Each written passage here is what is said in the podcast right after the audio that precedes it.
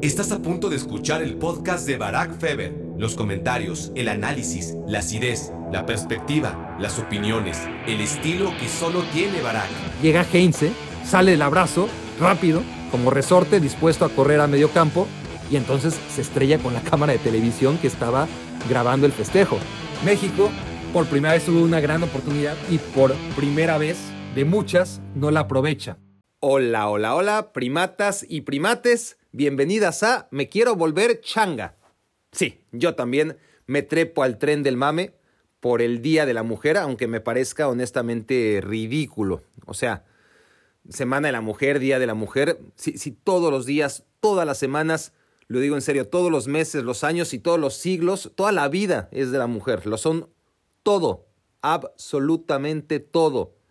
Así que gracias por ser mis cómplices para matar el tiempo, pero, pero a ver, e, entiendo el, asunto este, ¿no? Eh, obviamente que es importante no celebrar un día como se celebra el Día de la Madre o el Día del Niño, sino más bien concientizarnos de por qué se está celebrando últimamente el Día Internacional de la Mujer o la Semana de la Mujer y, y por qué los medios en general hacemos énfasis, muchos para quedar bien, en mi caso estrictamente no, porque yo entiendo que le han pasado mal, que hemos sido unos pelafustanes con ustedes y que a pesar de los avances seguimos siéndolo, ¿no? No, no somos dignos de las mujeres, nosotros los hombres, pero bueno, muchas gracias eh, a las primatas fundadoras, a Joana, a Dulce, a Yolanda, a Inés, a Carmen, a Daniela, a Jessie. Quisiera no poder mencionarlas a todas de tantas que son, pero la realidad es que creo que son todas, al menos al menos las que se han reportado. Así que si tú que estás escuchando eres miembro fundadora y he sido tan grosero como para no acordarme de ti, por favor, pasa directamente a insultarme en un mail a barak.barakfeber.com. Y si estás ahí, pero por algún motivo no has querido hacérmelo saber, te invito a que lo hagas, ¿no? Me haría muy feliz incrementar la población hembra, que según mis registros es el por ahí del triste 1% de la población de Me Quiero Volver Chango. Eso sí, pocas pero consentidas. Así que gracias otra vez. Son, tan pocas que puedo darme el lujo de mencionarlas por partido, por partida doble. A Carmen, a Daniela, a Dulce, Inés, la hermana de Inés, que escucha con ella Me Quiero Volver Chango, Jessie, Joana, Yolanda. Gracias a todas y también a las seguidoras anónimas, ya sea porque son muy discretas o están muy ocupadas para escribir un mail. También muchas gracias por estar ahí, aunque sea en silencio. Aline y Lupita, sé que están ahí también, así que no se me alboroten. Ok, escuchen ahora. Sin lana, tristes y borrachos. El sueño mexicano se acabó en Samara. Cierto que cualquiera pudo ganar ese partido, pero lo perdió México. Sí, estamos para pelearle de tú a tú al que sea, pero el que sea también está para pelearnos de tú a tú a nosotros. Morimos con la cara al sol, pero morimos. Ahora toca soplarle otra vez al globo verde. De inmediato nos dicen que la prensa internacional, como si no encontrara en qué gastar papel, no hace más que lamentar lo injusta que fue la eliminación de México. Pronto nos ilusionarán con la llegada de un nuevo proyecto y al cabo de cuatro años estaremos otra vez para jugar el quinto partido del Mundial, como mínimo. Tampoco existen motivos para avergonzarnos. Simplemente es cuestión de digerirlo. No estamos para semifinales. Jamás ganaremos un Mundial. Bueno, cambien Samara al principio por Fortaleza, luego por Johannesburgo, por Leipzig, o sea, los más recalcitrantes Feverlivers y Feverlivers sabrán que este es el extracto de una columna escrita tras la eliminación de México en Alemania 2006, que fue revisada y actualizada tras lo ocurrido en Sudáfrica 2010, que luego en 2014 hicimos lo propio en Fortaleza y que en 2018 sigue siendo exactamente la misma historia de cada cuatro años. Y, ahí sigo guardando ese texto, voy nada más cambiando el nombre de la ciudad en la que México pierde el encuentro de octavos de final y, y ahí la tengo para sacarla en Qatar. Ojalá no, ojalá se quede ahí para siempre, pero, pero no voy a borrar ese extracto de la columna porque, porque bueno, eh, me, sirve y me ahorra tiempo, ¿no? En vez de empezar de cero, ya tengo ese buen párrafo, el principio y el final, para hablar sobre la evidente o inminente derrota que pueda tener México en ese cuarto partido de Qatar 2022. Bueno, hoy toca pasar por el purgatorio. Todo esto fue una introducción. Ya repasamos en dos capítulos los momentos más brillantes, emotivos, emocionantes de la historia de México en los mundiales. Ahora toca la otra cara, la que siempre nos queda al final, eh, la cara de tontos. Pero a veces también hemos tropezado al principio o en medio, no, no solamente en el cuarto partido, ¿no? Eh, no solamente nos queda la cara de tontos al final, sino que muchas veces también ha sido en la fase de grupos. Así que hay de todo en este viaje. Gracias de antemano por acompañarme. Advertencia, hoy sí, pónganse lo más cómodo que puedan porque va a haber turbulencias, despresurización y sentiremos que nos desplomamos en algún momento, pero como capitán de este avión de aerolíneas me quiero volver chango, les invito a confiar en mí, que trataremos de aterrizar, que por cierto es lo que peor se me da en esta vida. Y vamos a empezar ya. Entonces con el momento número 10, terrible, terrible. Luis Roberto Alves Sague. Noruega contra México. El primer partido en el que vimos a México en un mundial, dos generaciones de niños. Los que veían su primer mundial, algún poquito más jóvenes que yo, y aquellos que ya veíamos el segundo mundial, pero que en Italia 90 no habíamos visto al Tri. El Tri, ¿no? Todavía titubeo cuando digo el Tri. No me sale, me siento raro, ¿no?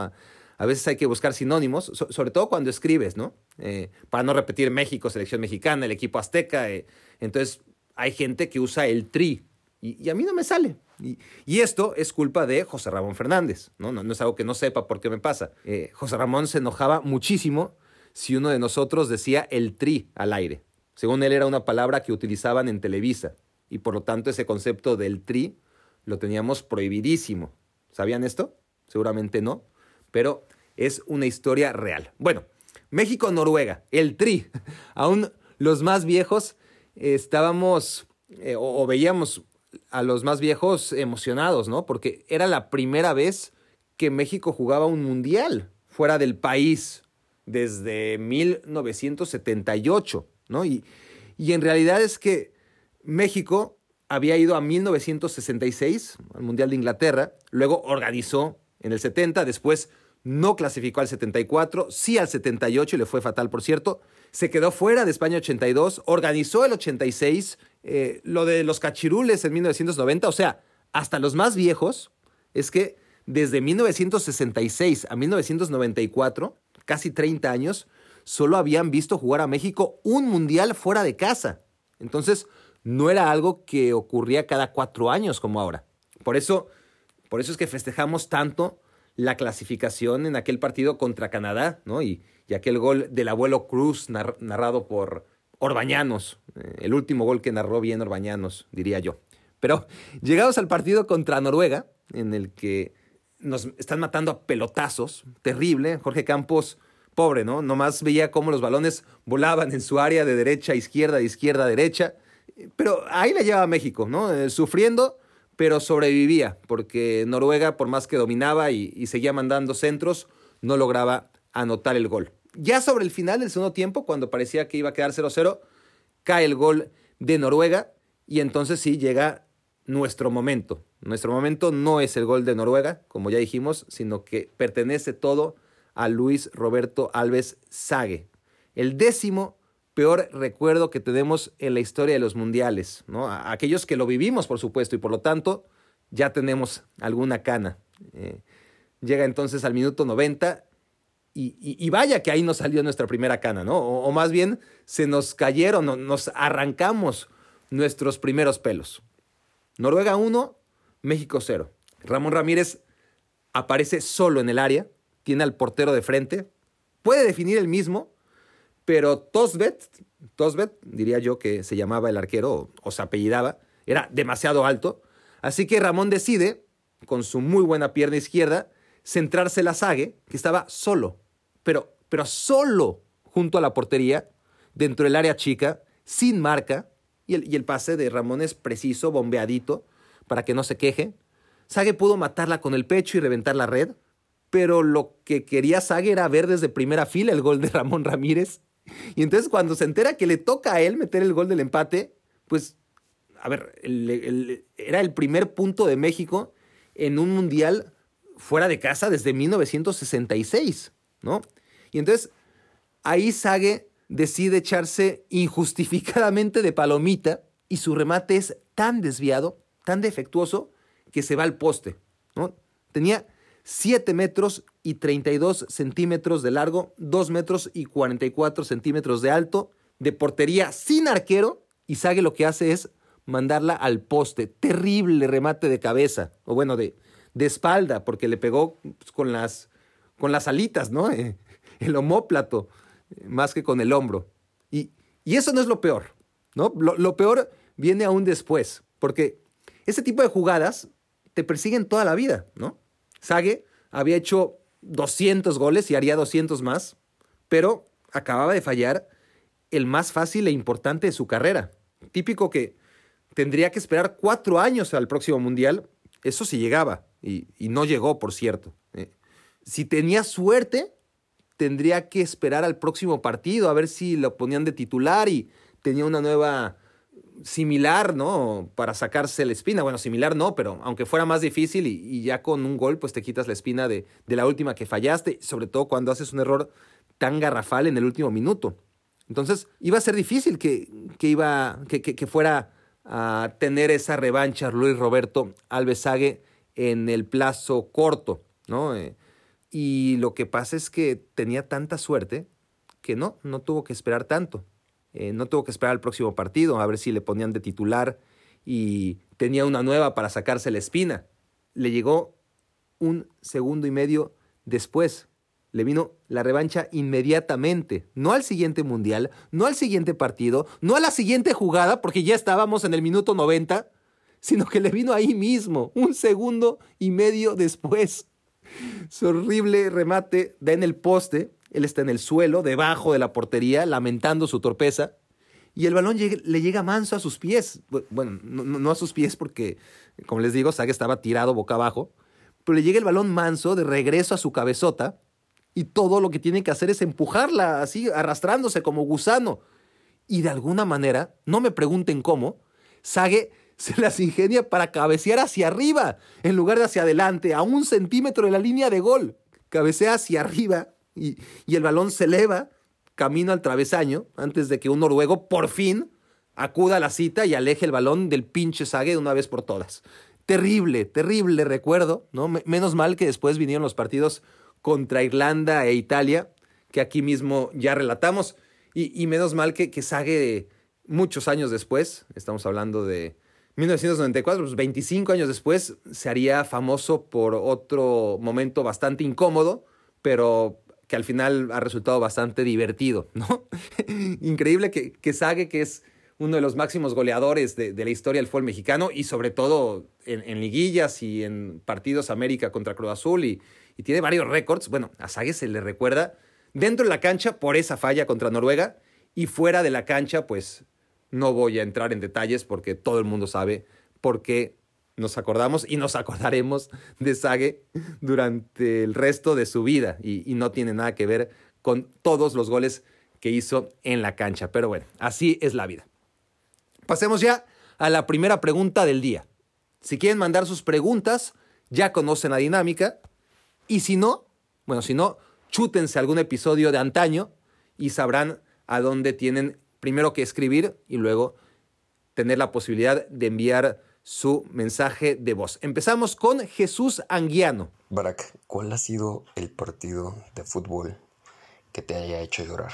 Ya sea de desesperación, de felicidad o de impotencia, de tristeza inclusive. ¿Cuál ha sido ese partido? Uf, pues son varias, Jesús. Eh, muchos, muchos, muchos, eh, sobre todo de niño, muchos partidos. Recuerdo cuando Cruz Azul pierde un encuentro contra el Atlante, No te creas que era un partido muy importante, ¿eh? para mí sí, pero, pero era un partido de liga, cualquier cosa. Y, pierde tres goles a cero, creo. Y yo tengo tanta rabia que rompo una bandera gigante que tenía en casa, una bandera, me acuerdo perfecto, mitad azul, mitad blanca. En la parte azul estaba el conejo, la mascota del equipo, y en la blanca, pues el escudo, ¿no? O el nombre, creo que el nombre, Cruz Azul. Y me costó un chingo de trabajo romperla, ¿no? Porque estaba bien dura la pinche tela. Y tuve que agarrar tijeras, creo, ¿no? Un, escándalo, ¿no? Estaba yo como loco. Y como esas varias. Sobre todo cada vez que eliminaban al Cruz Azul en liguilla, que era pues todos los años, pues era llanto tras llanto, ¿no? Y, y mi abuela sabía, pues, pues sabía ya lo que venía, ¿no? Eh, cada vez que Cruz Azul tenía un partido importante y, todavía me acuerdo como me dijo, frustrada, triste, como queriendo respuestas, diciéndome, Barack, ¿por qué le vas a puros equipos perdedores? Porque con los Delfines de Miami lo mismo, ¿no? Eh, alguna derrota contra los Bills de Buffalo también me hizo llorar y, y no fue la única vez. Y pues sí, mi, mi, mi abuela veía como, eh, por ejemplo, cuando el Barcelona pierde 4-0 contra el Milan en la final de la Champions League, yo agarro y arranco todos los pósters y, y más que pósters, las fotos que tenía pegadas en mi cuarto, ¿no? En la pared y, las arranco todas y, lloro y grito y, y bueno, ¿no? Eh, en, en, el episodio anterior también conté cómo ya de más adulto lloré de felicidad, o, o, no tanto de felicidad como de emoción, cuando Puyol le dio a Vidal, le cedió a Erika Vidal el privilegio único de levantar como capitán primero y antes que nadie la Copa de Europa. Y, y unos, años, unos años antes también lloré en el avión.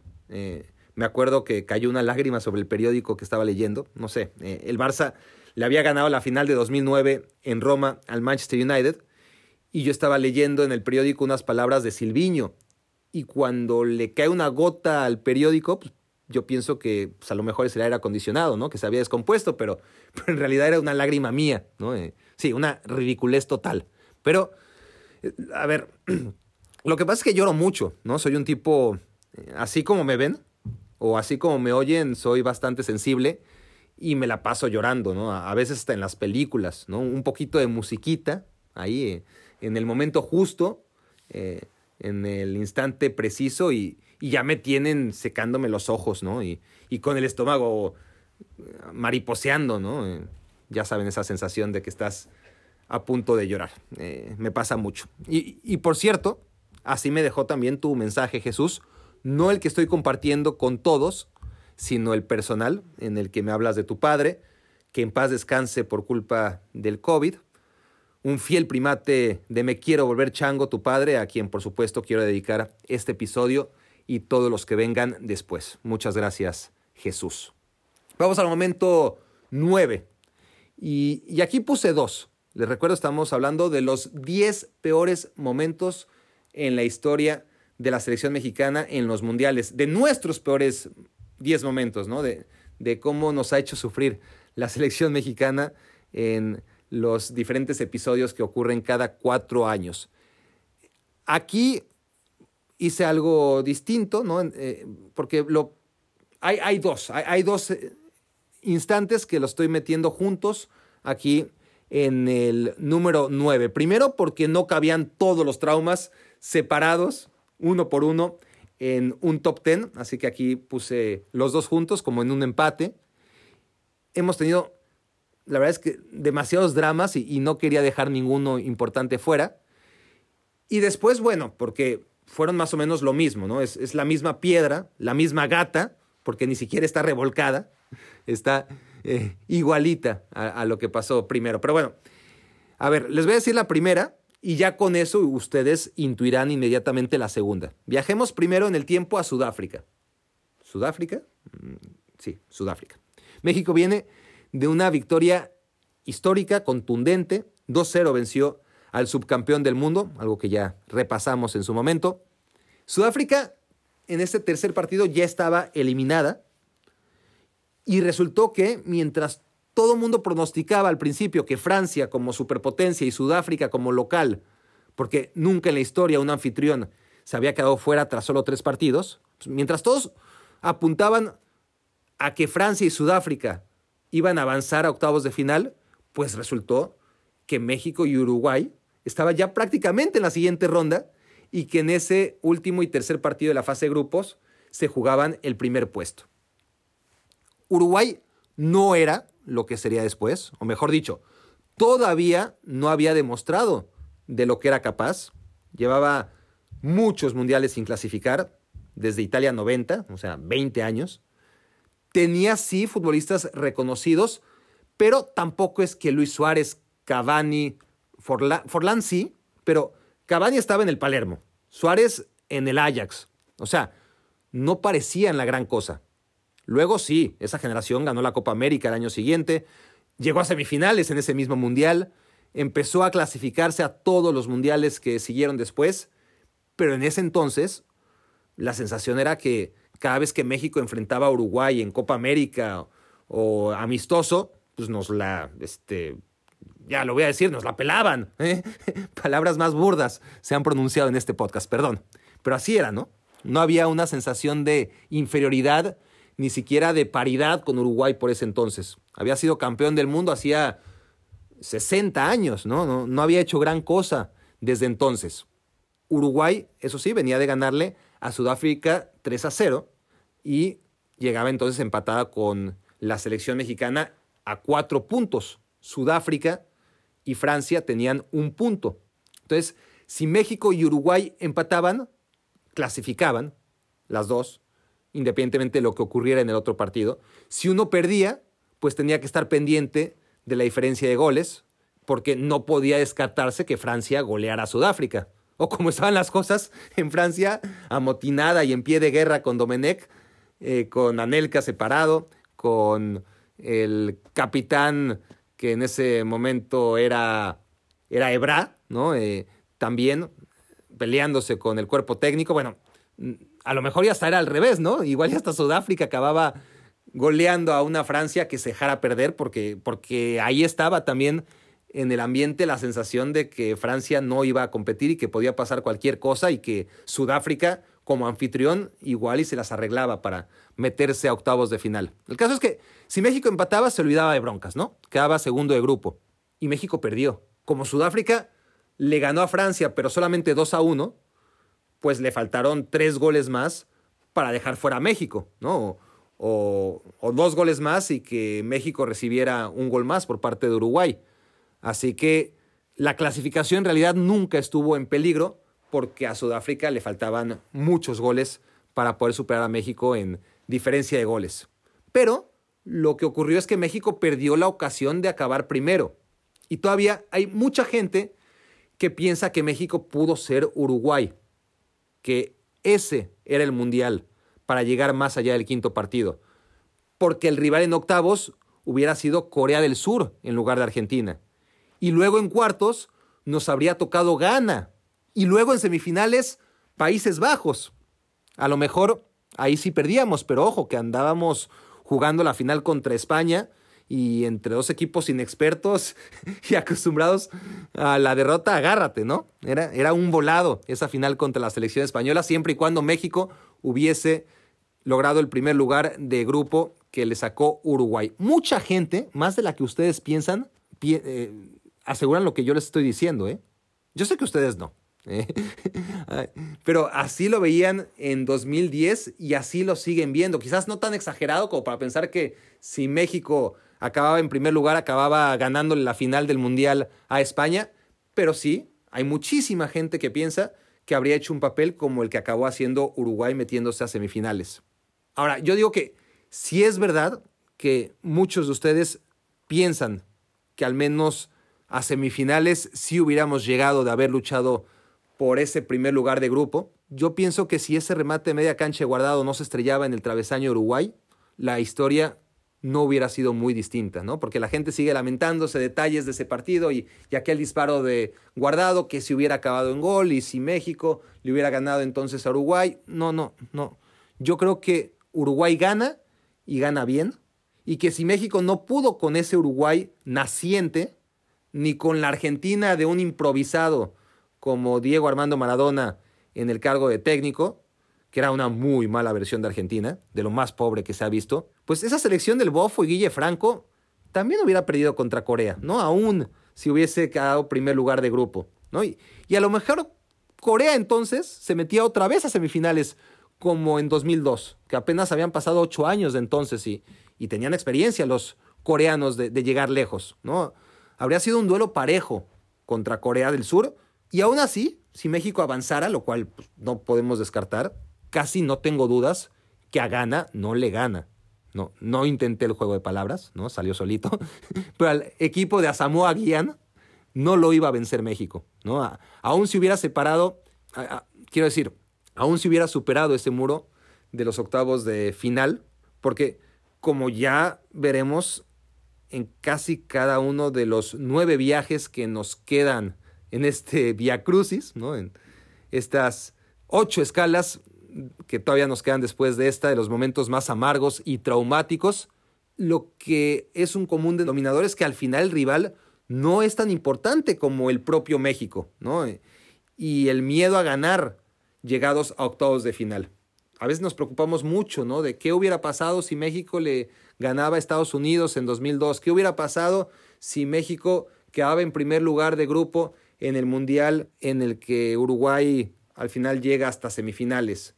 Bueno, eh, yo creo que a final de cuentas no es tanto el rival que enfrenta a México en octavos de final, sino México mismo, independientemente de cuál sea el equipo al que se encuentra, que muchas veces sí es superior, pero muchas otras no, y de todas formas México pierde. Pero bueno, les dije que eran dos viajes en uno, el otro, seguimos en el número 9, en el trauma número 9 de nosotros como aficionados viendo a la selección mexicana en el Mundial. Y este segundo viaje nos lleva a Rusia 2018. Lo tienen muy presente, así que pasaremos rápido por aquí, que a esas alturas del año hace mucho frío en Rusia. Pero el escenario es idéntico. México llega contra Suecia tras una victoria histórica.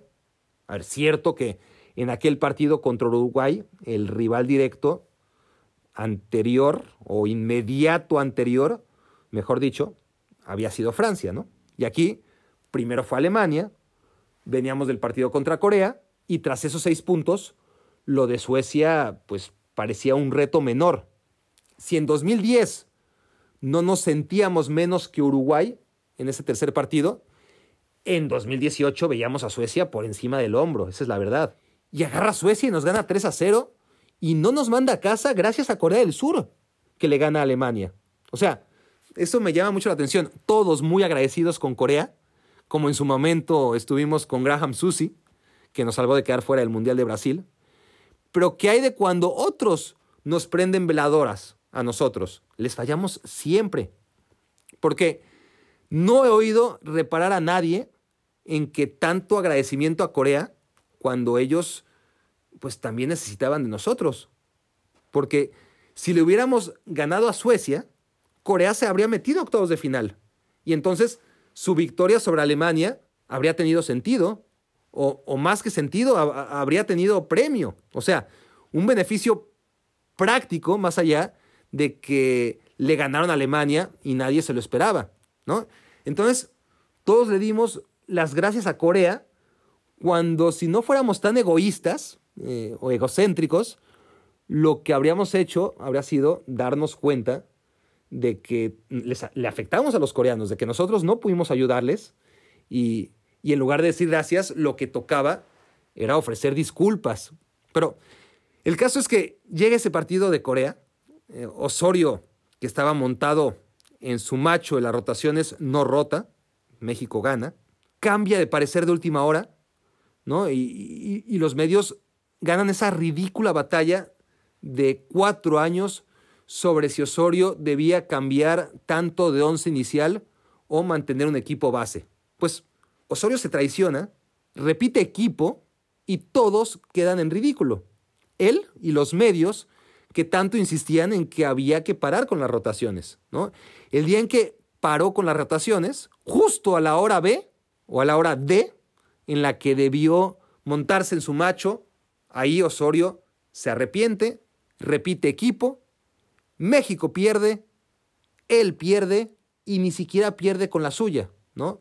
Y, y, los medios perdemos lo que nos quedaba de credibilidad, si algo había de ella, ¿no? Todo en 90 minutos contra Suecia. Se desploma, ¿no? La hipótesis de que México para trascender tiene que evitar rotaciones y repetir 11, porque cuando repitió 11 fue un desastre en contra de la selección sueca. O sea, se supone que el principal problema era el de las rotaciones, ¿no? Los obstinados que tanto defendían que no se debía rotar, que había que mantener un 11 base, nunca nos sabrán explicar cómo el día en que Juan Carlos Osorio les hizo caso y dejó de hacerlas, de, hacer las rotaciones, vamos, fue zarandeado por Suecia.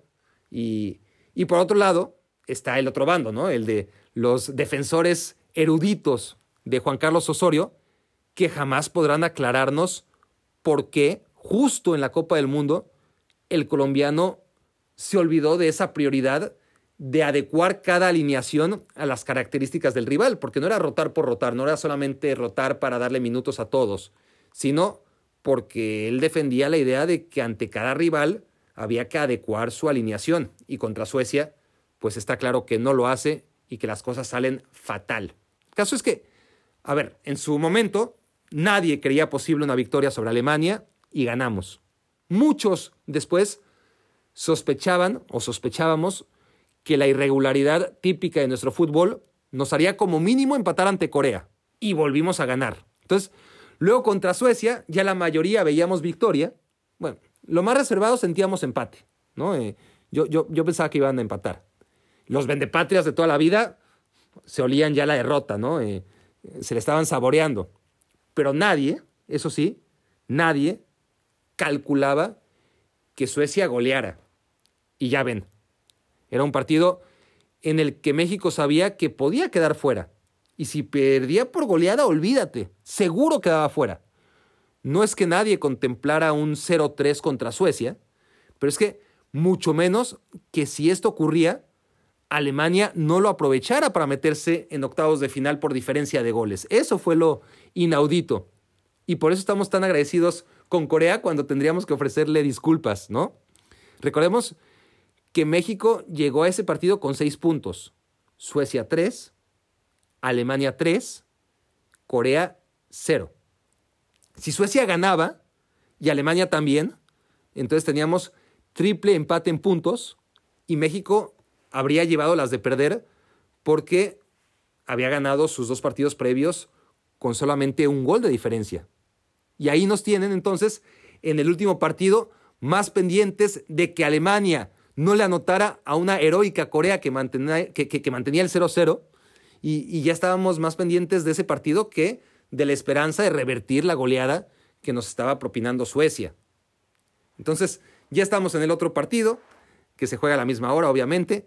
Alemania lanzada a lo loco, le meten dos goles en tiempo de compensación, en contragolpes, y con el Jesús en la boca, nos metemos a octavos de final gracias a Corea del Sur, que insisto, si México le ganaba a Suecia, con esos resultados, México acababa con nueve puntos. Corea, Suecia y Alemania habrían acabado con triple empate con tres y por diferencia de goles, entonces hubiera calificado Corea, siempre y cuando México le ganase a Suecia. Pero Suecia nos arrebata el primer lugar y va contra Suiza, mientras nosotros al matadero, Brasil y esa selección que tanto prometía tras vencer en la inauguración a Alemania quedó otra vez en la nada, en un mundial más. Y para mí, esto de ganar el tercer partido de la fase de grupos, ya se los he dicho, yo no lo enfoco tanto en el rival que nos hubiera tocado, porque no tengo ni idea si México le hubiera ganado a Suiza eh, en octavos de final o a Inglaterra después en cuartos. O sea, la verdad es que contra peores rivales nos hemos enfrentado desde 1994 e igual perdemos. Bulgaria, Estados Unidos, o sea, no es tanto el rival. Pero, como dije en episodios anteriores, si México fuera capaz de ganar ese tercer partido, como el de Uruguay, como el de Suecia, etc., llegaría al cuarto juego con mucho mejor inercia. Y por peras o manzanas, México nunca gana ese tercer partido, con excepción de aquel contra Croacia, sí. Pero, pero de esa historia, les adelanto, ya hablaremos más arriba, con más horas de vuelo en este relato. Vamos pues al segundo audio del día, en voz de Ricardo Novara. Mi pregunta referente al Barcelona. Como hemos visto, el equipo no funciona igual desde que se fueron Xavi, Iniesta, Puyol y compañía. Los que quedan de esa generación ya están más allá que para acá. A Messi le cuesta mucho el caudillismo. Las nuevas contrataciones no aportan. La base de la masía que viene están sumamente jóvenes y sin experiencia. Koeman es un buen técnico, pero en otras épocas no fue ni sería la primera opción. La directiva es un desastre, tienen deudas de 1.2 billones de euros, no pueden contratar y acaban de meter a la cárcel a José María Bartomeu y varios de sus ejecutivos por casos de corrupción y sobornos. Si tú fueras el director general del club, ¿cómo resolverías esto? y cómo, cuándo y dónde, según tu perspectiva, comenzó todo. Gracias. Híjole, Ricardo, creo que te perdiste el episodio con Marc Rosas, aquel en el que nos dedicamos más de dos horas para hablar justo de lo que preguntas, ¿no? ¿Cómo llegamos hasta aquí? ¿Cómo empezó todo? ¿Y ahora qué? Así que una de tres. O te chutas esas dos horas y media de aquel episodio con Marc, o escuchas, eh, episodio por cierto que, que, grabamos justo después del 2 a 8 en contra del Bayern. O, como te decía, esperas a la segunda parte de ese podcast, de ese episodio que ya pactamos en su momento con Mark para darle seguimiento al tema y, y además pactamos que iba a ser más o menos por estas fechas. Así que bueno, gracias por recordarme a lo mejor es tiempo de hacer ya esta segunda parte con Marc Rosas. Le voy a preguntar si está disponible o no. Y si no quieres invertir tanto tiempo en conocer respuestas a tus preguntas, porque sí, son episodios largos, pues la tercera opción, que además es complementaria, no anula las otras dos, es conformarte con una respuesta corta y resumida para tratar de repetirme lo menos posible. A ver, dices lo de Kuman y es verdad, Kuman no llegó antes al Barcelona porque no daba el nivel y ahora sí lo da. Y, y si lo da, no es porque haya crecido como técnico, sino porque el Barça ha decrecido como equipo de fútbol y ahora sí están al nivel. Por eso ahora es un técnico correcto para el Barcelona, cuando en los últimos 20 años no lo fue. Ahora, ¿cuándo empezó todo? Yo tengo claro que empezó todo con Neymar no con la venta de Neymar al Paris, Saint-Germain, sino con la llegada de Neymar del Santos.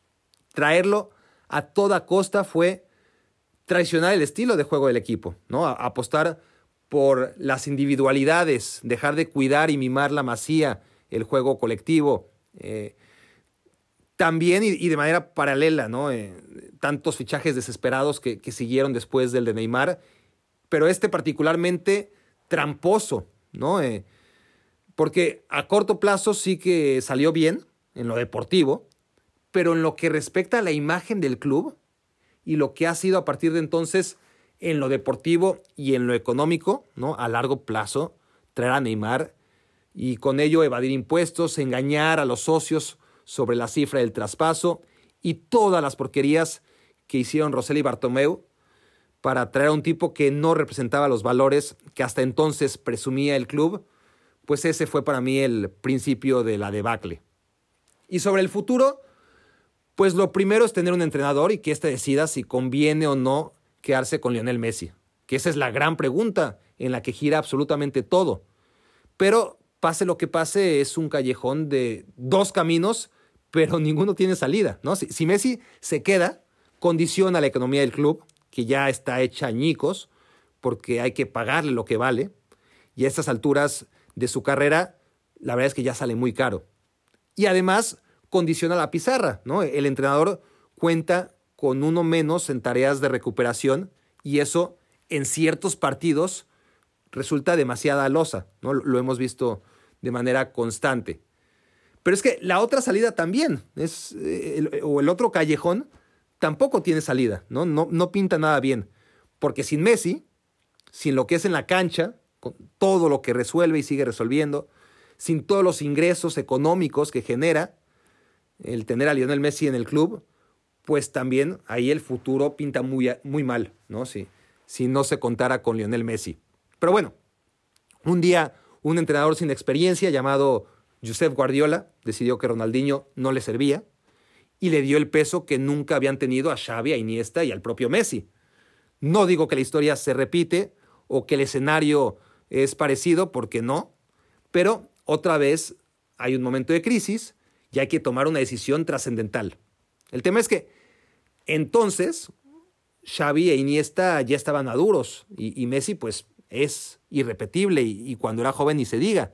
Pero ahora mismo, con las diferencias que hay en el plantel del Barcelona respecto a ese con el que se encuentra Guardiola, si es que hay un poquito de ilusión tras todo lo que ha pasado el equipo, pues esa está en la masía, ¿no? Y, y tiene que ser la piedra angular. Ansu Fati y la ex Moriba. No sé si Ricky Push, tengo mis dudas.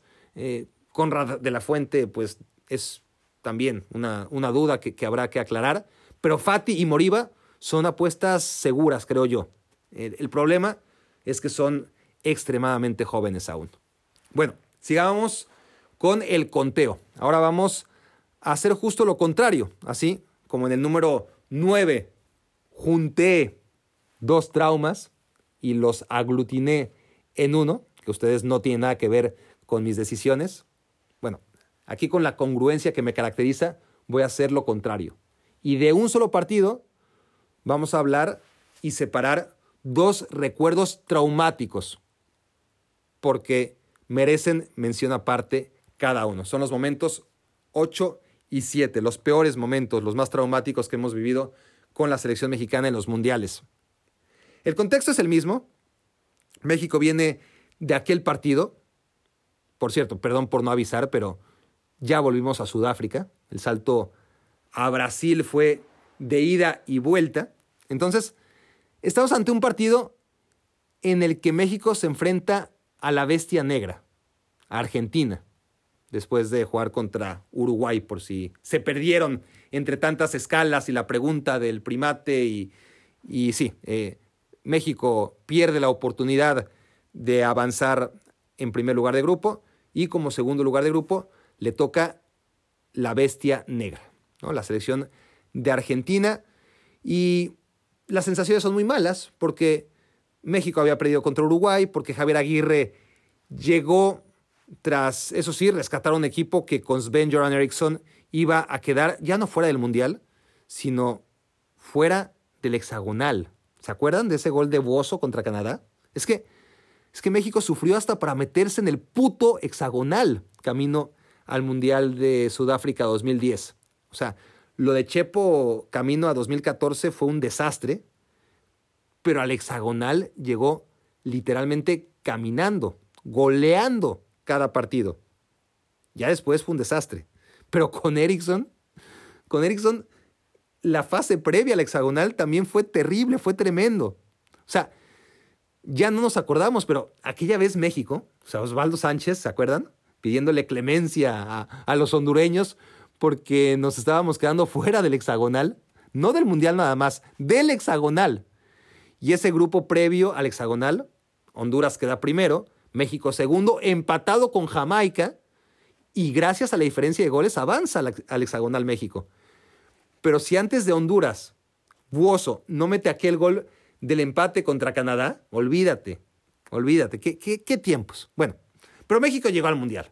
Javier Aguirre nos había rescatado, estábamos agradecidos, eh, porque además ya era la segunda vez que lo hacía, también en 2002. Pero llegados al Mundial, primero hace una lista muy rara, o sea, amaba al Guille Franco, apuesta por el Conejo Pérez, que ya estaba más cerca del arpa que el piano, ¿sí? le, le funcionó muy bien en 2002, y la verdad es que en 2010 no lo hace mal pero, pero no era el portero que queríamos ver a estas alturas en la selección mexicana. Eh, después dejó en la banca al Chicharito, en, fin, todo mal. Eh, cambiaba de capitán cada partido, ¿no? Alternaron Rafa Márquez, Torrado y Cuauhtémoc, juego a juego. Y, y sí, te, te, daba esa sensación de, de qué está pasando aquí, ¿no? Y llega esa conferencia de prensa que todos recordamos, y en lugar de ver a ese Aguirre picarón, bromista, vendiendo humo si quieren, o al menos respondiendo con seriedad e interés, ¿no? Eh, no, no, no, tenía que salir a, hacer bromas. Eh, no les digo que tenía que ir cagado de risa y, diciendo groserías como le encanta hacer en España cada vez más y, se le ve suelto, jocoso. Eh, convengamos que tenía mucha presión, pero verlo así, ¿no? a la ultra defensiva, con la gorra hacia abajo, mirando al suelo, respondiendo con monosílabos, pues fue el peor presagio posible antes del partido.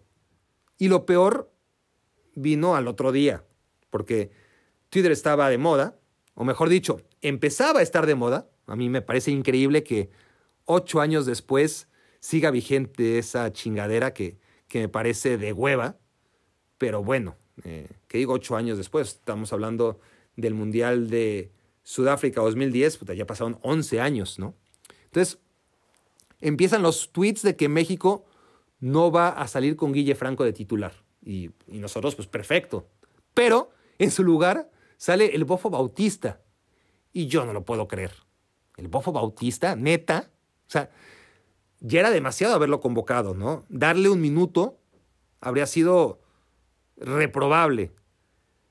Pero ponerlo a jugar, ¿no? Y, encima de titular en octavos de final, eso ya era demasiado para ser real. Entonces yo, yo no me lo creía hasta que no lo vi. O sea, no había jugado un segundo de la fase de grupos el Bofo Bautista y salía de titular. Además, además creo que sin lesión de por medio, ¿no? Así, por gracia divina, se le ocurrió a Javier Aguirre o a Mario Carrillo, que esa es otra cosa, ¿no? Me parece a mí que Aguirre ya tenía la cabeza en otro lado y delegó demasiado en Capelo Carrillo, que como bien saben, es más importante en mi vida que mis papás. Pero eso no quita que ya por entonces andaba un poco en la luna sino es que ya tenía ahí su residencia fija, ¿no? Entonces salimos a jugar contra Messi, Di María, Tevez, eh, Mascherano, etc. Y nosotros con el Conejo Pérez, ya casi de 40 años, el Maza Rodríguez, Efraín Juárez, y encima el Bofo, ¿no? Que, jugaba en Jaguares de Chiapas. O a lo mejor ya había vuelto a Chivas, no sé, pero, pero ya no le hacía gol a nadie, ¿no? ¿Qué le iba a andar haciendo gol a Argentina? Y, bueno, pues sí, luego eh, ¿Quién se iba a sorprender de que hasta el Conejo Pérez tuvo más kilometraje que el Bofo Bautista en ese partido? Y bueno, llega ese partido, ¿no? Eh, tan horrible, una Argentina espantosa que, además hasta en lo estético, ¿no? Sale con pantalón azul, azul rey, eh, o sea, el que, el que utilizan o el que utilizaban con la camiseta de visitante, pero lo combinan con la albiceleste. Entonces, pantalón azul rey con camiseta albiceleste. O sea, eh, con el pantalón negro o, blanco, muy bien la combinación de Argentina. Pero no combines blanco y celeste con, con azul rey, porque se ve peor que México años después de, verde y negro, ¿no? En aquel partido contra Croacia. Pero bueno, eh, es que sí, me, alteró mucho la vista esa combinación. Pero después ya saben, por si fuera poco, llegamos ahora sí al, al momento, que, no, es, no es tanto lo del bofo bautista, no es tanto lo de la conferencia de prensa, no es tanto, por supuesto, lo del uniforme de Argentina, eh, sí es lo que ocurre en el minuto 26. Messi deja a Tevez mano a mano contra el conejo, grande conejo, valiente, se lanza a los pies y le gana al Apache. El balón entonces le cae de vuelta a Lionel Messi en la frontal del área y ahí Messi se equivoca porque en vez de disparar, se la pasa de primera intención por encima del conejo a Tevez. El Apache remata con la cabeza y gol. Pero es que Tevez está adelantadísimo, ¿no? Dice la regla que para no estar en posición adelantada debe haber al menos dos rivales detrás de ti a la hora del pase. Y pues normalmente, pues uno de ellos es el portero, ¿no? Entonces nada más tomamos en cuenta que, que si va a estar adelantado, que solamente el portero esté por detrás del rematador. Pero aquí es que no estaba ni el portero, un fuera de juego de manual y se lo comió el árbitro. Y entonces aquellos que callaron unos días antes, cuando México le ganó a Francia con un fuera de juego también clarísimo, el chicharito, pues ahora estaban indignados, que, que por cierto en el episodio pasado, cuando repasamos los recuerdos bonitos y les hablé de ese partido contra Francia, yo no me acordaba de a quién le habían hecho el penal.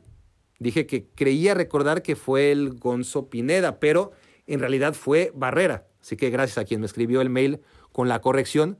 mismo que asegura que fue un clavado de Barrera. Y yo recuerdo que en 2010 mi impresión también era que aquel penal de Avidal, que acabó con el 2-0 de Cuauhtémoc Blanco por la vía penal, se lo había inventado Pablo Barrera. Pero, pero bueno, de los malos arbitrajes solo nos acordamos cuando nos perjudican, ¿no? Eso está claro. Nadie repara en cuánto le ayudaron a México contra Francia, que al final México de todas formas hubiera ganado porque era mejor que Francia. En ese partido lo fue más allá de los errores arbitrales. Y aquí lo mismo, aun si marcaban ese tremendo y grotesco fuera de lugar, México de todas formas era bastante peor que Argentina. Y lo normal es que hubiera perdido de todas formas. Pero bueno, lo que es una realidad, eso. Eso es una realidad, diría Raúl Orbañanos, ya que lo mencioné una vez, vamos a darle otra mención.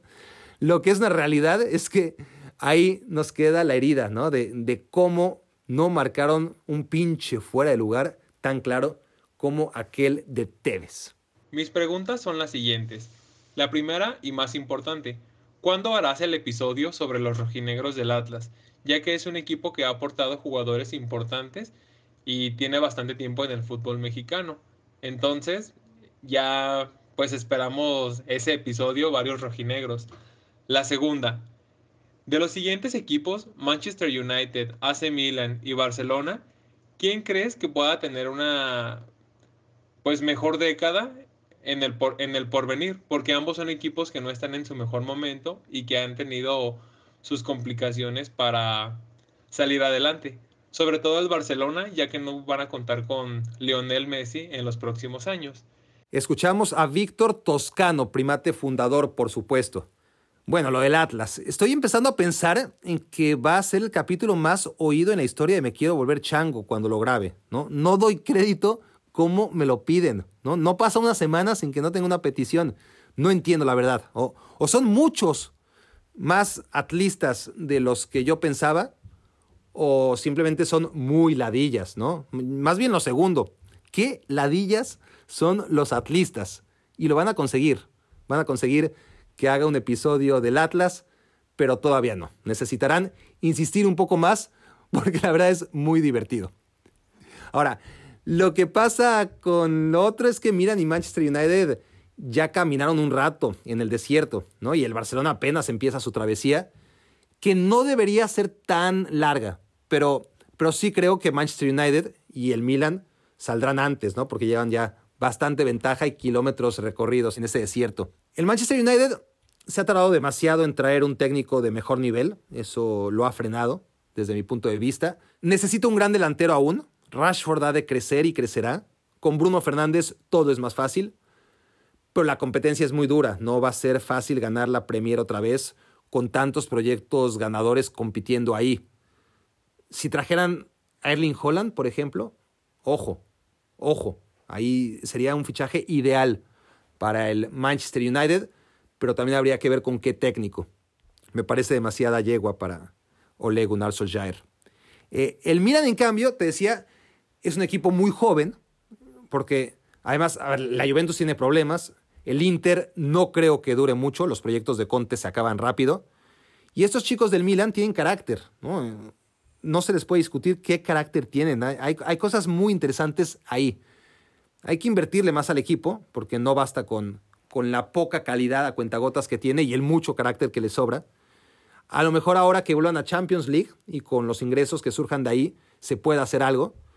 Pero como hay menos competencia, o sea, está muy parejo también, pero, pero hay menos calidad en Italia que, en Inglaterra, yo creo que, que, el Milan la tiene menos complicada que el United, ¿no? Y, y apostaría primero por los Rossoneri, ¿no? No este año, por supuesto, no, no nos confundamos, pero sí creo que vimos esta temporada el primer paso, ¿no? El punto de inflexión, que además es lo más importante.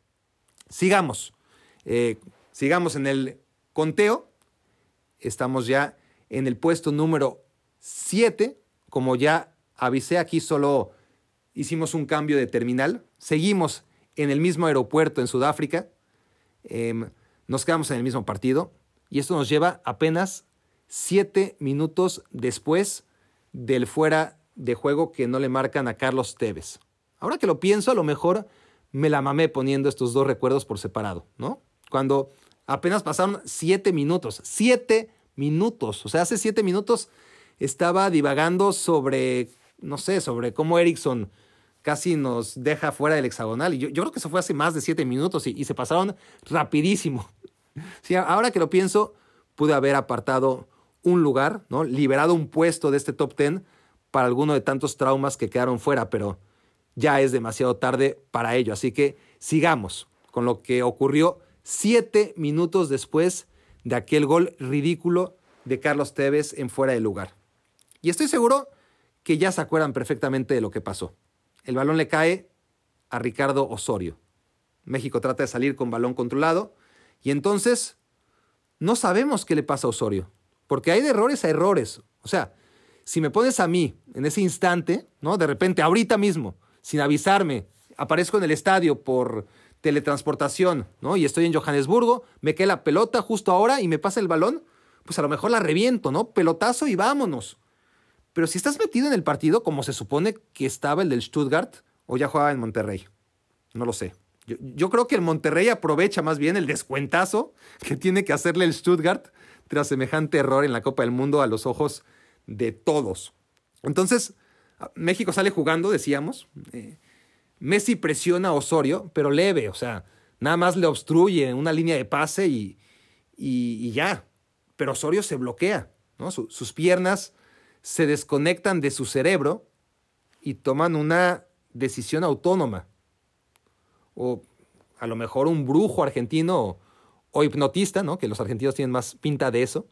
Eh, alguien con oscuros intereses logra meterse en la cabeza de Osorio y dirigir sus movimientos para que se la pase a Higuaín. Alguien se puso a jugar FIFA, ¿no? Con futbolistas reales e hizo que perdieran a propósito. O qué sé yo, a, lo mejor a Osorio se le cruzó un duende y lo confundió con un compañero de playera verde. O, o estaba tan, pero tan, tan cagado que confundió el azul y blanco de la camiseta de Higuaín porque a todos nos ha pasado en la, en la cascarita, ¿no? Sobre todo cuando tenemos que memorizar quién juega con nosotros y quién no, eh, porque no llevamos los mismos colores, porque cada quien lleva una playa distinta y se la pasamos al, rival. Pero bueno, tenemos excusa, eh, estamos cada uno con colores distintos y, además somos amateurs. Y, y, lo peor de Ricardo Osorio, que no lo olvidemos, tuvo un papel destacadísimo en el Stuttgart, campeón de la Bundesliga, eso había sido en 2007, tres años atrás. No tan destacado como lo de Pavel Pardo, y además ya venía menos, y, sus últimos años jugó muy poco. Pero bueno, a lo mejor estaba desencanchado Osorio y, ya, pero, pero qué error. O sea, para que Higuaín te coma el mandado, para que Higuaín, que era más allá de, a ver, de todas las burlas, un gran goleador, pero, pero mentalmente es lo que es, y llega y le dejas meter el gol más fácil de su vida. O sea, ni Higuaín la fallaba, ¿no? O sea, literalmente, ni Higuaín la fallaba y no la falló. Ahora, lo mejor de todo fue lo del baboso de Heinze, ¿se acuerdan? Porque todo fue comiquísimo. Digo, si no eras mexicano, debió ser el minuto más espectacular o, los 10 segundos más divertidos en la historia del Mundial para cualquiera que estuviera viendo el partido como nosotros. Eh, pero pues, sin, el coraje de, lo que estaba ocurriendo, ¿no? Entonces, este, imagínense cualquiera, como nosotros pudiéramos estar viendo el Suecia contra Suiza, ¿no? Y, o sea, un defensa se la regala a un delantero, en este caso Higuaín. Higuaín no falla contra el portero. Los jugadores argentinos se abrazan alrededor de Higuaín y llega Heinze, sale el abrazo rápido, como resorte, dispuesto a correr a medio campo, y entonces se estrella con la cámara de televisión que estaba grabando el festejo. Y Heinze en lugar de pedir perdón o reírse o hacer como que nada pasó, porque además era un tronco, pues encima se enoja con el camarógrafo y le golpea la cámara. O sea, carajo, relájate, Heinze, ¿no? O sea, un instante estás en éxtasis porque tu equipo va ganando 2 a 0 y se está metiendo a cuartos de final del Mundial. Y en un microsegundo ya estás hecho un energúmeno porque te golpeaste como quien se queda dormido en el pecero y se pega en la ventana. Bueno, a mí me pasó varias veces, ¿eh? O sea, sobre todo con mi estatura. Recuerdo ponerme de pie en uno de esos peceros bajitos y, golpear mi cabeza con el quemacocos. Y entonces pues, todo el mundo se da cuenta y, tú estás en un callejón sin salida, por, como el del Barça, ¿no? Porque sin Messi o con Messi, porque, porque si haces como que no pasó nada, pues de, todos, de, todas formas quedas como un imbécil tratando de simular o, esperando que nadie se haya dado cuenta cuando hasta la radio el chofer hizo silencio para que todos vieran cómo te golpeabas. Entonces esa no es opción. Pero luego, si en lugar de quedarte callado te ríes, pues quedas aún peor, ¿no? Quedas como un perfecto baboso. Pero lo que no puedes hacer es lo que hizo Heinze, ¿no? Encima, enojarte, ahí sí que te ves muy mal. O sea, si estás en tu casa y nadie te ve, pues haz berrinche porque te pegaste con un mueble, pégale de regreso al mueble si quieres, pero no así, Heinze, no, no, no así, no en un mundial, no a la cámara, en fin. Pero bueno, el, tema es, es, de Osorio, ¿no? A, lo que iba, sin más desvíos. Es que aún teníamos el recuerdo de las confederaciones, ¿no? Aquella semifinal contra Argentina en que expulsan a Saviola y para variar a Rafa Márquez, como siempre. Y México juega bien, quizá iba a decir que muy bien en aquel partido. Llegan a los penales y claro, el fantasma de los penales, pero, pero esta selección de la Volpe parecía diferente, o si somos justos, era diferente. O sea, igual perdía contra Argentina, que eso no se puede evitar, pero al menos lo hacía de manera digna, no así. Pero bueno, cinco años antes del oso de Osorio en el que estamos, fue el propio Ricardo Osorio el que falló el penal en la tanda de penales contra Argentina para pasar a la final de la Copa Confederaciones. Y México los había metido todos. O sea, para una vez que México anota los cinco, resulta que el rival también mete los cinco y hay que irse a muerte subida. Por cierto, uno de los cinco que, que mete México en la tanda es aquel de Gonzalo Pineda, a Lopanenca, ¿se acuerdan? Porque, a ver, ahora es normal, todo el mundo lo hace cada rato, no deja de maravillarnos, o, por lo menos de, de sorprendernos, o quizás ya hasta ni nos sorprende, ¿no? Pero, pero sí nos maravilla, sí, sí nos endulza la vista, porque es un, es un gran atrevimiento, y además técnicamente no lo hace cualquiera, pero ahora se repite. En esa época no les voy a decir que fue el primero, porque por algo el estilo tiene nombre y, data de los 80, o de los 70 más bien, ¿no? Cuando Antonín Panenka en aquella final de la Euro 1976 contra Alemania decide definir así. Pero definitivamente eso yo creo que no lo había hecho ni siquiera el loco Abreu cuando lo hace Gonzalo Pineda. Tal vez el loco Abreu sí, pero nada más, ¿no? O sea, de hecho ese estilo de penal yo siempre digo que debería llamarse a lo Abreu. Porque Panenka lo hizo una vez, creo, una final, aquella de la Euro, y, y a lo mejor lo hizo muchas veces en, en, la Liga de Checoslovaquia, vayan ustedes a saber. Y, y solo nos enteramos ahí cuando lo hizo a ojos del mundo en la final de la Euro, como la Cuauhtemiña, ¿no? Que, que se dio a conocer al mundo en el Mundial de Francia. Pero, pero bueno, estoy comparando algo casi grotesco, como esa acción que hacía Cuauhtémoc Blanco en la Liga Mexicana y que la exportó hasta la Copa del Mundo, que era mitad genialidad, mitad mal gusto, y la estoy comparando con ese penal a lo Abreu, porque, porque yo digo que Panenka lo hizo una vez en su vida y Abreu lo hacía todo el tiempo y le valía madre, por eso se tiene que llamar penal a lo Abreu, ¿no? Porque llega el Mundial de 2010 y, todo el mundo sabe que Abreu lo va a tirar así, y a lo mejor el portero de Ghana es el único del mundo que no lo sabe.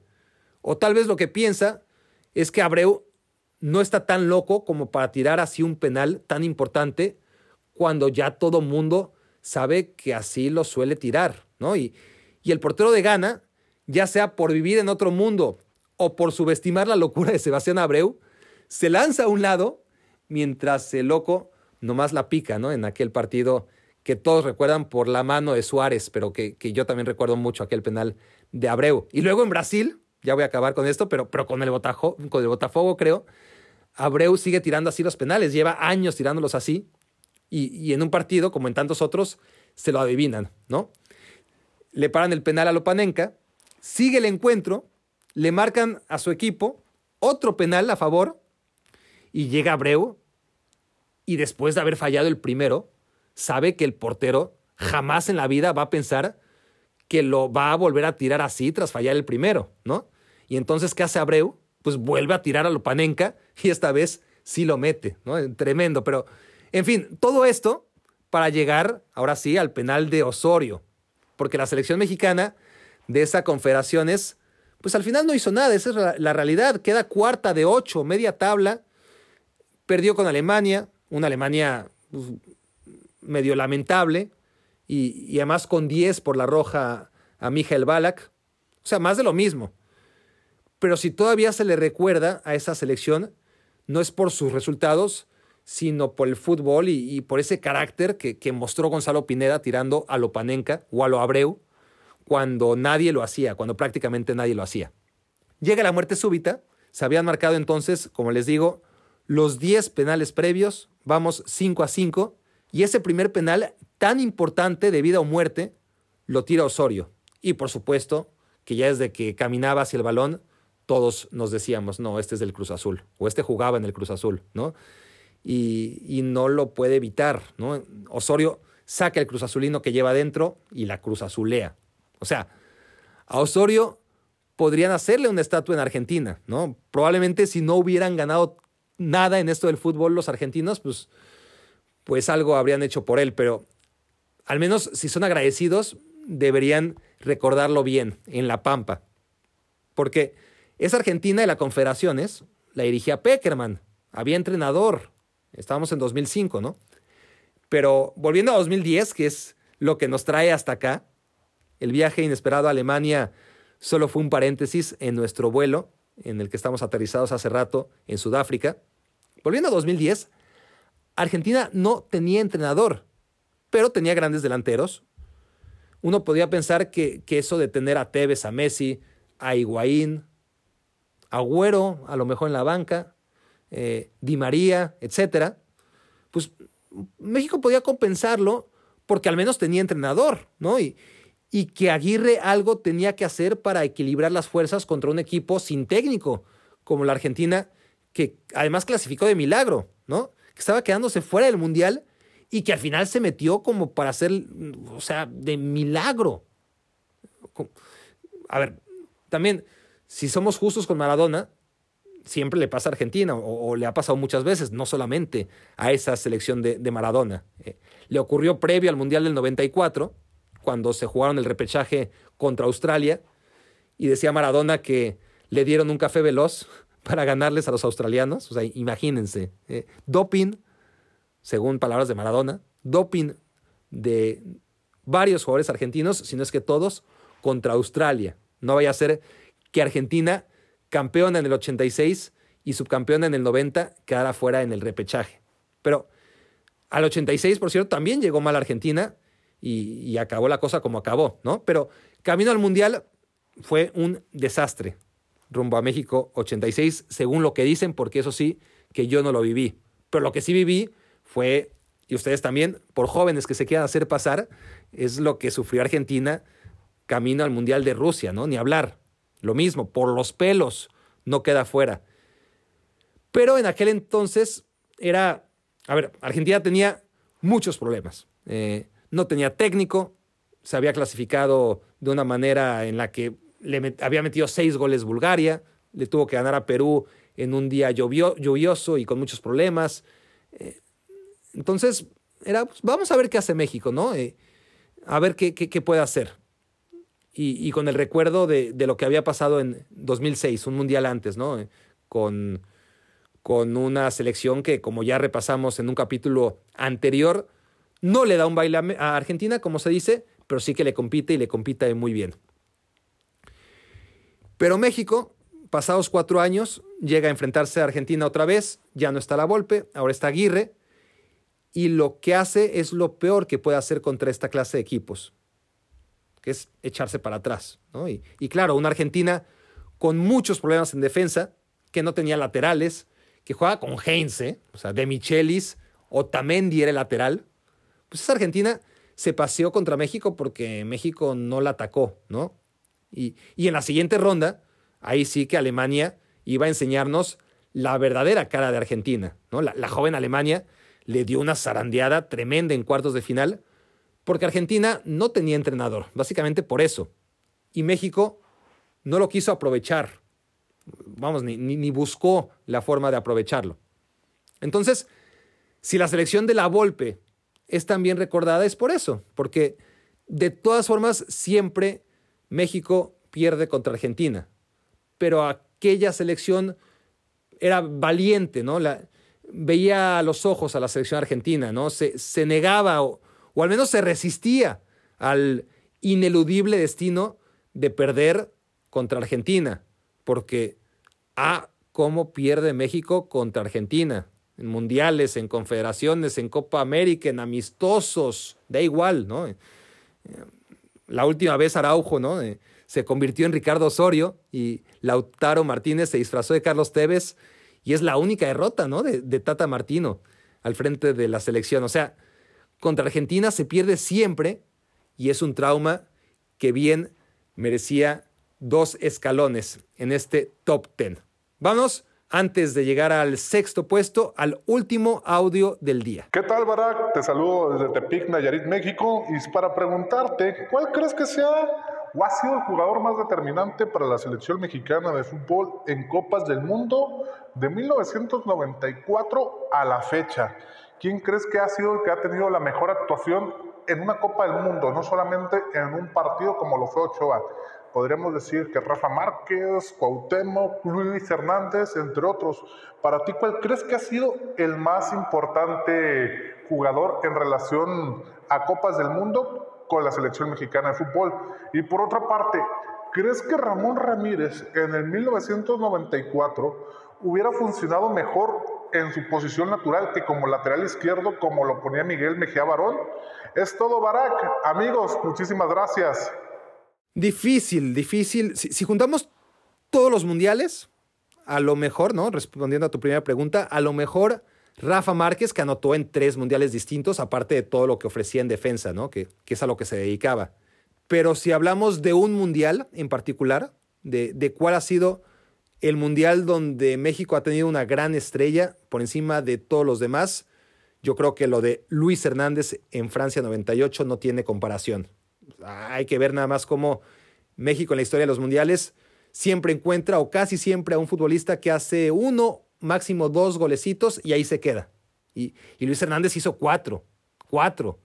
Y venía a hacer una Copa América increíble, ¿no? Y, estaba en el mejor momento de su carrera y, y no se achicó en el Mundial, porque volvió a responder a lo grande más allá de un momento del que les adelanto, a lo mejor tengamos que acordarnos más adelante, pero en general una gran actuación, tremenda, la de Luis Hernández en Francia 98. Y respecto a la posición de Ramón Ramírez, bueno, quién sabe, ya no me acuerdo del contexto, cuáles eran las alternativas.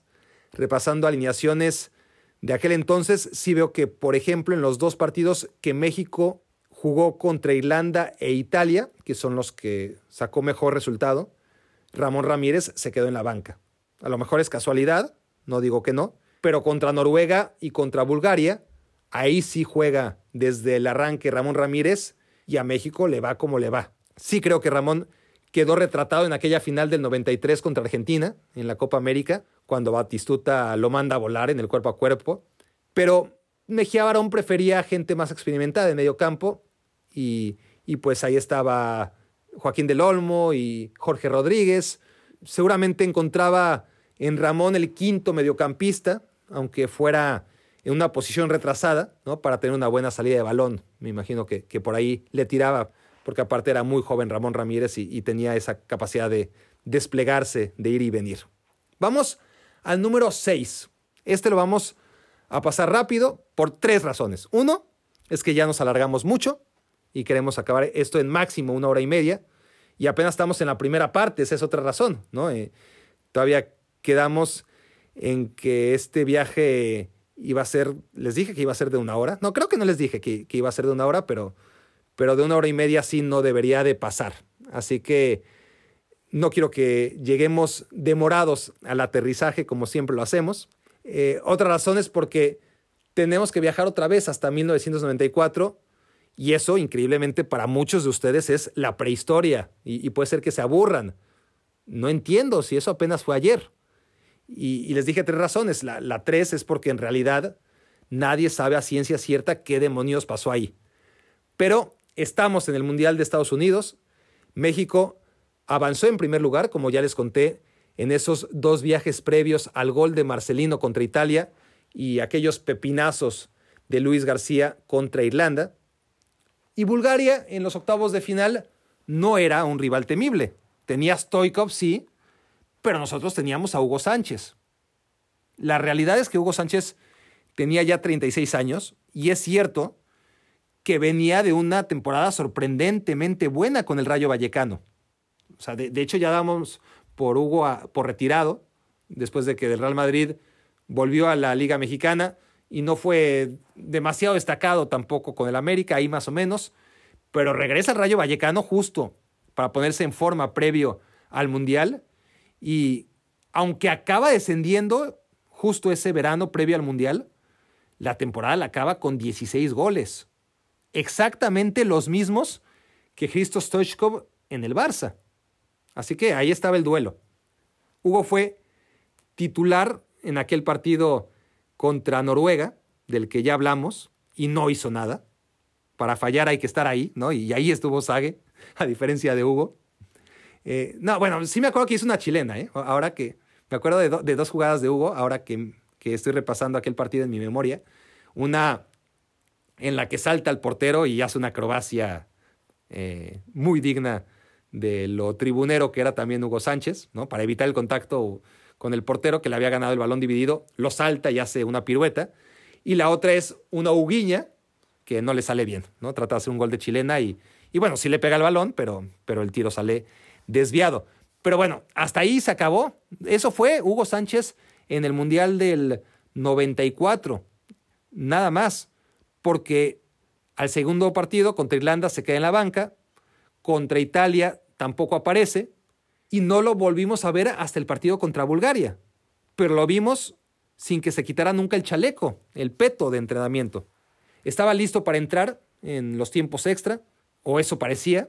Eh, México no había hecho ni un condenado cambio, jugaba con 10 desde el minuto 57 por la expulsión de Luis García por una estúpida falta o por una falta estúpida.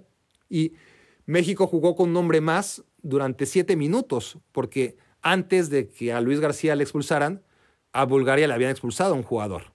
Y, de nueva cuenta, no supo aprovechar la posibilidad, bueno, no, de nueva cuenta, ¿no? Por primera vez, de hecho, ¿no? La, maldición del cuarto partido de los octavos de final, ahí apenas empezaba. Entonces, México por primera vez hubo una gran oportunidad y por primera vez de muchas no la aprovecha. Eh, algo que se ha ido repitiendo cada cuatro años. Porque México pudo jugar con un hombre más todo el segundo tiempo si Luis García, con su doble amarilla, no hubiera echado a perder los planes. Y entonces, ya 10 contra 10, México aguanta. Mejía Varón, o sea, Mejía Guardón, le decíamos en esa época. Eh, chistes muy malos, ¿no? Muy, muy malos de que a Mejía Barón de pequeño nunca lo mandaban a hacer las compras porque siempre se quedaba el cambio. Muy malo. No, estoy esperando a que se rían, solamente estoy recordando los chistes malos de aquella época antes de que existieran memes y todo eso. Entonces, Mejía Barón dejó a los mismos 10 que habían iniciado, ya sin Luis García, obviamente, pero de pronto en la televisión, en tiempo extra, lo ves dialogar ¿no? con, Hugo Sánchez. Hablan y hablan y la cámara regresa al partido y vuelve con Mejía Barón y sigue hablando con Hugo Sánchez y, pues uno está esperando que en cualquier momento entre y al final no entra. ¿No? Acaba el primer tiempo, el segundo tiempo extra, no pasa nada, se van a penales, pero ¿qué pasó? Porque no es que no entrara Hugo Sánchez, sino que ya Mejía Barón no hace ningún cambio. Entonces, se dijeron muchas cosas y la realidad parece es que Hugo no quiso entrar. No en la posición de medio campo, donde quería meterlo Mejía Barón. Hugo quería que fueran pues, agresivos, ¿no? E, él quería jugar de delantero, aunque México estuviera con 10, y pues ya que no estaba Luis García, probablemente tenía razón. Pero el técnico era Mejía Barón, y era un técnico muy necio, y, y ya era una cuestión de orgullo, ¿no? No dejar que Hugo se sintiera el entrenador del equipo, solo porque se llamaba Hugo Sánchez. Ahí lo que nunca entendí es por qué Hugo fue tan obediente, ¿no? O sea, entra de mediocampista, Hugo. Yo, yo, soy Hugo Sánchez y le digo, sí, sí, ok, lo que tú digas, macho, ¿no? Entro al campo y juego donde se me pegue la regalada gana, donde más me convenga. Y si, y si Mejía Barón me dice, entras en el medio campo, le dices que sí, hombre, ¿no? Que, que no habría sido la primera ni la última vez, no va a ser el primer jugador, ni mucho menos el último, que hiciera eso. Después de 1994 y antes de 1994, les garantizo que hay muchos jugadores con mucho menos peso que Hugo Sánchez en la selección mexicana y que le dijeron al técnico, sí, sí, sí, y de todas formas ya en el campo hicieron lo que quisieron.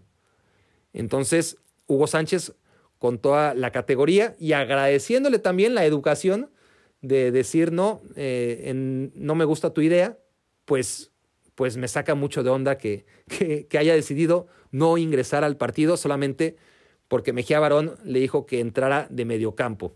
No quieres jugar de mediocampista, no juegues de mediocampista, pero entra, entra, que ya están jugando los últimos minutos de tu último mundial. Pero Hugo dijo, no, de mediocampista no. Y Mejía Barón dijo, bueno, entonces sigue calentando y ahí murió. Digo, nada hace pensar que realmente Hugo hubiera cambiado nada, ¿eh? O sea, porque la realidad es que nunca, ni siquiera cuando estuvo mucho mejor físicamente, Hugo Sánchez hizo algo destacado en selección nacional. Pero ahí queda la imagen del primer hubiera. Y, recuerdo perfectamente a Mejía Barón en una entrevista diciendo, no, no, no, es que el hubiera no existe. Frase para la posteridad. Y vaya que desde entonces, cada cuatro años, vamos aumentando nuestra colección de hubieras. Inexistentes quizá, tenía razón Mejía Barón, pero al mismo tiempo muy presentes en todas nuestras mentes. Hasta aquí lo vamos a dejar. Para la próxima entrega seguiremos con el sufrimiento y será aún peor, avisados quedan. Visitaremos los cinco peores episodios que hemos vivido o que nos ha hecho vivir la selección mexicana en la historia de los mundiales o en la histeria de los mundiales, podríamos decir con mayor precisión. Los invito a visitar mi canal de YouTube, que está creciendo, por fin, está arrancando, así que únanse. Ahora sí parece que, que está zarpando el, barco. Los invito también a hacer su lista y, comprobar si coinciden o no con, la mía, ¿no? Eh, seguro que, que la atinan, me refiero a, a esos cinco momentos de los que hablaremos en el próximo episodio, los cinco peores momentos, los más traumáticos. El chiste no solamente es que coincidamos, sino además que los tengamos en el mismo orden, ¿no? Del peor al mucho peor, del 5 al 1 en cuestión de importancia, en orden de, importancia, o, mejor dicho, de traumatismo. Esto fue Me quiero volver changa. Gracias por hacerme tu cómplice para matar el tiempo. Y sí, para todas y todos los que no detectan mi humor barato, ya sé que la palabra cómplice no tiene género. Soy burro, pero no tanto. Adiós. Escuchaste el podcast de Barack Feber. Toda la información de los deportes con un toque de Barack.